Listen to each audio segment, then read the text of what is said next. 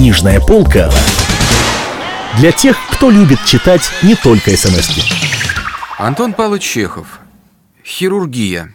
Читает Евгений Жуковский. Земская больница. За отсутствием доктора, уехавшего жениться, больных принимает фельдшер Курятин, толстый человек лет 40, в поношенной чечунчевой жакетке и в истрепанных триковых брюках. На лице выражение чувства долга и приятности. Между указательным и средним пальцами левой руки сигара, распространяющая зловоние. В приемную входит дьячок Ванмигласов, высокий коренастый старик в коричневой рясе и с широким кожаным поясом.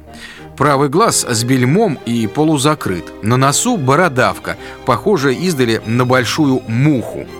Секунду дьячок ищет глазами икону и, не найдя таковой, крестится на бутыль с карболовым раствором. Потом вынимает из красного платочка просфору и с поклоном кладет ее перед фельдшером. «А, мое вам!» – зевает фельдшер. «С чем пожаловали?» «С воскресным днем, Сергей Кузьмич! К вашей милости! Истинно и правдиво в Салтыре сказано, извините, питье мое с плачем в растворях. Сел на медницу старуха чай пить и, не боже мой, ни капельки, ни синь порох, хоть ложись да помирай. Хлебнешь чуточку, и силы моей нету. А кроме того, что в самом зубе, ну и всю эту сторону. Так и ломит, так и ломит в ухо отдает. Извините, словно в нем гвоздик или другой какой предмет. Так и стреляет, так и стреляет. Согрешихом и беззаконовыхом. Студно бы о колях душу грехми и в лености житие мое и ждих. За грехи, Сергей Кузьмич, за грехи. Отец Ирей после литургии упрекает. Косноязычен ты, Ефим, и гугни встал. Поешь, и ничего тебя не разберешь. А какое судить тут пение, ежели рта раскрыть нельзя? Все распухшее, извините, и ночь не спавшая. Да, садитесь, раскройте рот.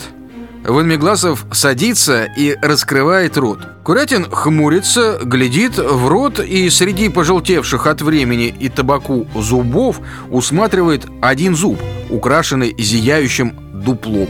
Отец дьякон велели водку с хреном прикладывать. Не помогло. Гликерия Анисовна, дай бог им здоровья, дали на руку ниточку носить с Афонской горы. Да велели теплым молоком зуб полоскать. А я, признаться, ниточку-то не надел, а об отношении молока не соблюл. Бога боюсь, пост. Предрассудок. Пауза. Вырвать его нужно, Ефим Михеевич. Вам лучше знать, Сергей Кузьмич. На то бы и обучены, что в это дело понимать, как оно есть. Что вырвать, а что каплями или прочим чем. На то бы благодетели поставлены. Дай бог вам здоровья, чтобы мы за вас денно и ночно, отцы родные, погроб жизни. Пустяки, скромничает фельдшер, подходя к шкафу и роясь в инструментах. Хирургия, пустяки. Тут во всем привычка, твердость руки. Раз плюнуть.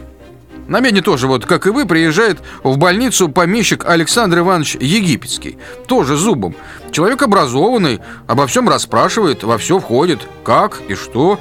Руку пожимает по имени и отчеству. В Петербурге 7 лет жил, всех профессоров перенюхал. Долго мы с ним тут. Христом Богом молит. А вырвите мне его, Сергей Кузьмич. А чего ж не вырвать? Вырвать можно, только тут понимать надо, без понятия нельзя. Зубы разные бывают. Один рвешь щипцами, другой козьей ножкой, третий ключом. Кому как. Фельдшер берет козью ножку, минуту смотрит на нее вопросительно, потом кладет и берет щипцы. «Ну-с, раскройте рот пошире», — говорит он, подходя щипцами к дичку.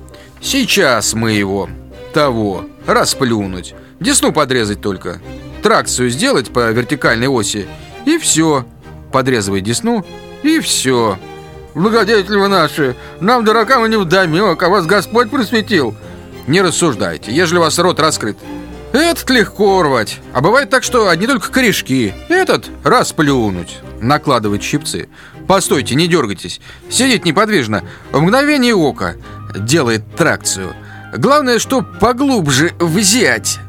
Тянет, чтоб коронка не сломалась. Отцы наши, мать пресвятая! А -а -а! Не того, не того, как его? Не хватайте руками, пустите руки! Тянет. Сейчас, вот, вот, дело-то ведь нелегкое. Отцы, родители! Кричит. Ангелы, ого-го, да дергай же, дергай! Чем опять лет тянешь? Дело-то ведь хирургия, сразу нельзя. Вот, вот. Ван Мигласов поднимает колени до локтей, шевелит пальцами, выпучивает глаза, прерывисто дышит. На багровом лице его выступает пот, на глазах слезы. Курятин сопит, топчется перед дичком и тянет. Проходят мучительнейшие полминуты, и щипцы срываются с зуба. Дьячок вскакивает и лезет пальцами в рот. Во рту нащупывает он зуб на старом месте. «Тянул!» — говорит он плачущим и в то же время насмешливым голосом. «Чтоб тебя так на том свете потянуло! Благодарим покорно! Коль не умеешь рвать, так не берись! Света Божьего не вижу!» «А ты зачем руками хватаешь?» — сердится фельдшер. «Я тяну, а ты мне под руку толкаешь и разные глупые слова. Дура!» «Сам ты дура!» «Ты думаешь, мужик, легко зуб торвать? Возьмись-ка, это не то, что на колокольню полез, да в колокола отбарабанил!» Дразнит.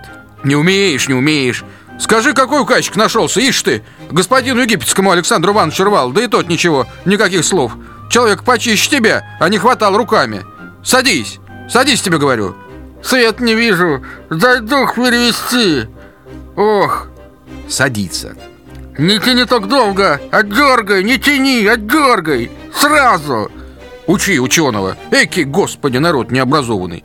Живи вот с такими, очумеешь Раскрой рот накладывает щипцы. Хирургия, брат, не шутка. Это не на клиросе читать. Делает тракцию. Не дергайся. Зуб выходит, застарелый, глубоко корни пустил. Тянет. Не шевелись. Так, так, не шевелись. Ну, ну. Слышен хрустящий звук. Так и знал. Ван Мигласов сидит минуту неподвижно, словно без чувств. Он ошеломлен. Глаза его Тупо глядят в пространство. На бледном лице пот. «Было бы мне козьей ножкой», — бормочет фельдшер. «Это такая оказия». Придя в себя, дьячок сует в рот пальцы и на месте больного зуба находит два торчащих выступа. «Паршивый черт!» — выговаривает он. «Ну сажали вас здесь, иродов, на нашу погибель!» «Поругайся мне еще тут!» — бормочет фельдшер, кладя в шкаф щипцы. «Невежа!» Мало тебе в бурсе березовой почивали. Господин египетский Александр Иванович в Петербурге лет семь жил. Образованность. Один костюм рублей сто стоит. Да и то не ругался. А ты что за пава такая? Ничто тебе, не околеешь. Дичок берет со стола свою просфору и, придерживая щеку рукой, уходит в освоясие.